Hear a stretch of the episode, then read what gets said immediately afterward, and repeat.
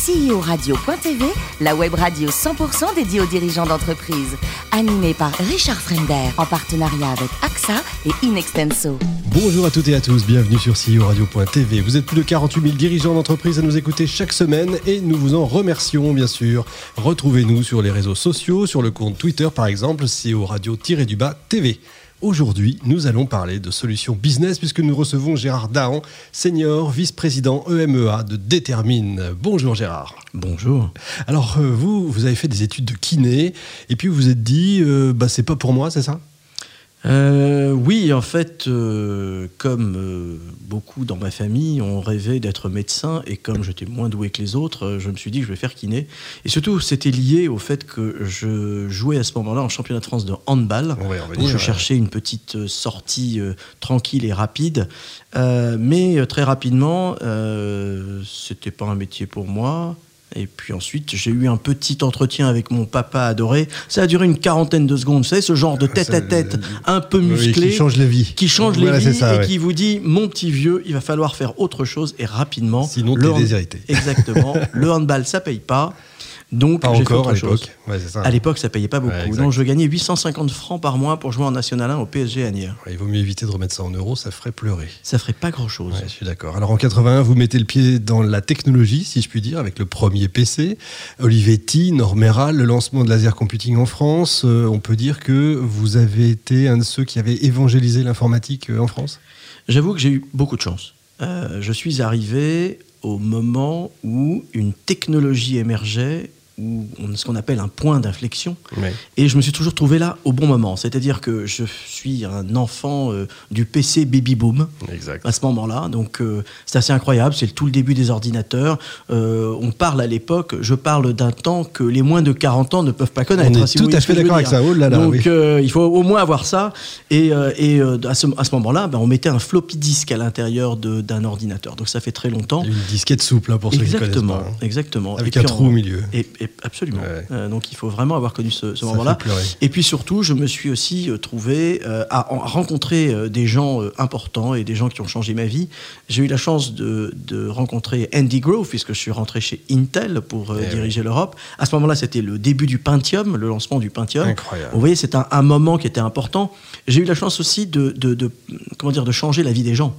Euh, j'ai inventé euh, le PC pour la rentrée des classes, euh, qui a été, ça c'est mon fils qui un jour regarde comme ça la, la- la- la Texas Instruments, la, la calculette à l'époque, sur un 4 par 3 il me dit papa il faut absolument que tu inventes, c'était pour la rentrée des classes, il me dit papa il faut absolument que tu inventes le PC pour la rentrée des classes, et je l'ai fait. Back to school. Back to School Campaign, c'est exactement ça, ça s'appelait comme ça. Ouais, ouais, c'est ça. Et on a, à ce moment-là, complètement changé la vie parce que les ordinateurs s'achetaient par distribution.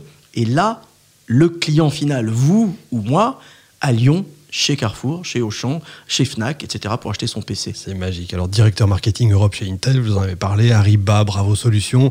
Là, on n'est plus dans le matériel petit à petit. hein. On s'approche euh, clairement dans les solutions, en fait. hein. Absolument, je pense que, là encore une fois, j'ai eu la chance de rencontrer des gens qui... C'est des euh, rencontres, votre vie. Ah, en fait, hein, ma vie faite- est faite- n'est faite que de rencontres. Si on avait euh, trois quarts d'heure, je vous raconterais toutes ces rencontres. On ne les avons pas. Donc, Nous euh, avons trois heures. Voilà, c'est- donc on va, on va faire simple. Je vous dis, quand vous avez la chance de rencontrer Andy Grove, Andy Grove qui a inventé le micro-ordinateur, qui un jour vous dit, écoutez, qui regarde son service de sécurité et qui dit, attendez, moi je ne veux plus vous avoir à côté de moi, je veux aller marcher pendant une heure avec Gérard.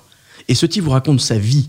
Sa vie, euh, quand il a fui la Hongrie, qu'il est arrivé en France dans un camion, vous partagez ça avec lui et ensuite il vous explique comment il crée Intel, comment lui vient l'idée de changer justement la vie des gens en créant ce microprocesseur. Il avait rien, ce monsieur, rien du tout quand il est arrivé aux États-Unis. Ça, je veux dire, ça vous forge le caractère et ça vous apprend plein de trucs. Vous croyez que c'est encore possible aujourd'hui?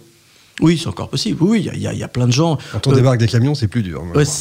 Oui, et puis son histoire est hélas euh, euh, triste, Oui, puisqu'il il fuyait bien sûr les pogroms en, en Hongrie, mais, mais voilà, Alors aujourd'hui, vous êtes senior VP chez, donc, on l'a dit tout à l'heure, Détermine. C'est quoi Détermine Au Détermine, c'est simple, c'est une plateforme e-achat qui gère l'ensemble du processus achat des entreprises. En fait, on digitalise l'ensemble des actions qui permettent d'acheter d'acheter, euh, de vendre, de contractualiser, de sélectionner un produit, de sélectionner un fournisseur, de se faire payer, bien évidemment, par, euh, par ses clients et ses fournisseurs. Euh, voilà, on aide un peu, on, on a véritablement, encore une fois, vous savez, ça, cette technologie qui a été lancée en fin des années euh, 98, 99, Mmh. 80, voilà, j'ai participé au lancement de cette, de cette technologie avec Ariba. J'étais un des premiers à le faire. Ouais.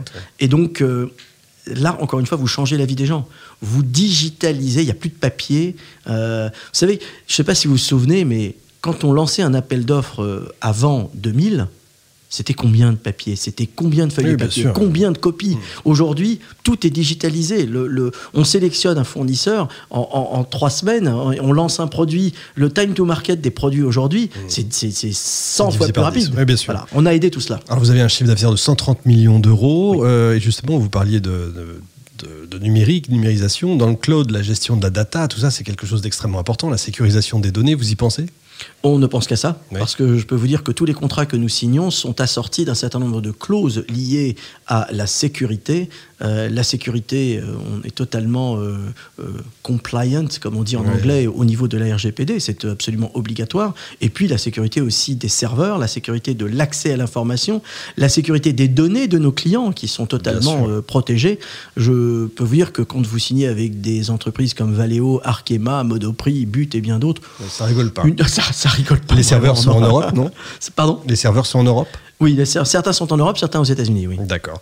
Alors 2019, c'est une année importante puisque vous avez été racheté par Corcentric. Euh, Là, faut nous expliquer aussi ce que ce que c'est. Ça, ça raconte quoi? C'est quoi Corcentric? Mais Corcentric, euh, c'est une, une entreprise qui a euh, sa source aux États-Unis, euh, qui euh, était plutôt une entreprise euh, de service aidant les, les grandes entreprises à améliorer leur sourcing, donc la façon d'acheter.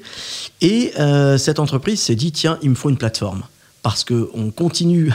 Parfois, ils travaillaient beaucoup avec nos concurrents, à vrai dire, donc c'est assez drôle. Donc, ils se disent, bah, il faut qu'on achète une plateforme. Et cette plateforme, ils l'ont vu chez nous, une seule technologie, et on continue à intégrer au fur et à mesure les différents services que euh, euh, avait auparavant, et un petit peu de technologie euh, que l'on met euh, aussi sur cette plateforme euh, Determine Cloud Platform. Alors, vous, vous aimez le golf, mais vous en avez parlé tout à l'heure. Vous avez été champion de handball.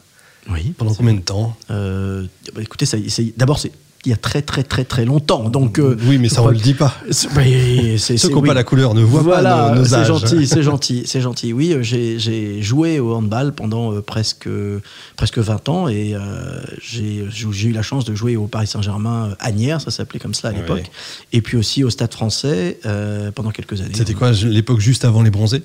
C'était l'époque, euh, surtout euh, avant euh, l'équipe de. Oui, cette équipe-là de 92, euh, mais euh, c'était euh, une, une très très belle époque où certains même joueurs qui étaient là avaient joué avec moi, euh, au tout- alors eux à tout début de leur carrière et moi à la fin de la mienne. Ce qui est très très drôle maintenant, c'est quand je vais voir un match de handball, ce sont les enfants des gens avec qui j'ai joué qui sont sur le terrain. Et oui, le monde Quentin, euh, d'autres comme ça. Ça, c'est extrêmement drôle. Oui, c'est vrai. Votre plus beau voyage, c'est d'avoir assisté à la migration des animaux en Tanzanie euh, jusqu'au Botswana. C'est quoi cette histoire? Et vous avez des secrets. Je sais tout. Mais c'est formidable. Oui, c'est vrai. Euh, J'ai eu la chance euh, de suivre la migration à partir donc du Kenya euh, vers la Tanzanie. En fait, ce sont des hordes d'animaux qui cherchent la nourriture. Qui Donc, contournent le. Kilimanjaro, c'est ça? Oui, on part, absolument. On part du Kilimanjaro, très juste. Et puis on va vers la plaine du Serengeti, euh, le cratère. euh, et là, euh, vous avez des milliers de buffles. Vous êtes à côté d'eux dans une voiture un peu protégée, je vous l'avoue. Euh, des, centaines de, de zèbres, euh, des, des centaines d'éléphants. Et vous suivez cette migration comme ça pendant plus. Alors, moi, je l'ai fait pendant une semaine. Évidemment, on ne le fait pas pendant six mois. Mais j'avoue que c'est assez extraordinaire d'être au milieu comme ça de, de- de milliers d'animaux et de les voir aussi chasser. Parce que ça, c'est important. Ouais. Ils, euh, ils cherchent la nourriture et ils la trouvent aussi sur place. Hélas, en- comme ce sont des prédateurs, parfois en tuant On d'autres est au animaux. cœur du, du monde, Oui. en fait. hein, Oui. ça, c'est vrai. Et enfin, vous soutenez, vous avez soutenu l'association ELA, euh, Zidane, là on est dans le football, contre la leucodystrophie, les leucodystrophies d'ailleurs, euh, qui détruisent le système nerveux central. C'était important pour vous? Écoutez, j'ai eu la chance de rencontrer Zinedine Zidane euh, à Turin lorsqu'il jouait euh, pour la Juventus. Et euh, voilà, j'assistais à un match parce que j'étais chez Intel et je sponsorisais un euh, des sponsors de la Juventus. Et, à la fin du match, il me remet son maillot en le signant, en croyant que j'étais italien. Du reste, c'est écrit en italien dessus, enfin peu importe. Son numéro 21 que j'ai gardé. Et il me dit, mais voilà, je lance une association avec Ella. et j'ai trouvé ce moment de partage assez extraordinaire avec Zinedine. Euh, vous savez, on a tous des enfants, euh, pour beaucoup, et je trouvais que cette association et cette cause mm, me semblait tout à fait normale. Moi, j'ai- quatre enfants, donc euh, je, je- je les aime beaucoup, donc je trouvais aussi que c'était important d'aider cette cause-là. Et je trouve que Zinedine, le fait de façon extrêmement simple. Et à chaque fois que j'ai l'occasion de le- de le- de l'aider et d'aider cette association, et du reste, euh, je vais organiser un événement au Parc des Princes le 18 juin, où nous allons accueillir... euh, 2020, hein, pour ceux qui Là, écoutent. euh, 2020, voilà, 18 juin dans 2020. quelques années. Donc je lance mon appel. Euh, euh, si, euh, et, et nous allons aider aussi l'association Ella ce jour-là. Je ne sais pas si Zinedine, pourra venir, mais en tout cas plusieurs autres sportifs m'ont déjà promis de venir. Eh ben c'est parfait, en tout cas c'était bien de le dire. Merci beaucoup Gérard. Fin de ce numéro de CEO Radio.tv. Retrouvez tous nos podcasts sur le site CEO Et sur iTunes évidemment. Suivez notre actualité sur nos comptes Twitter et LinkedIn. On se retrouve mardi prochain 14h précise pour accueillir un nouvel invité. CEO Radio.tv vous a été présenté par Richard Fremder.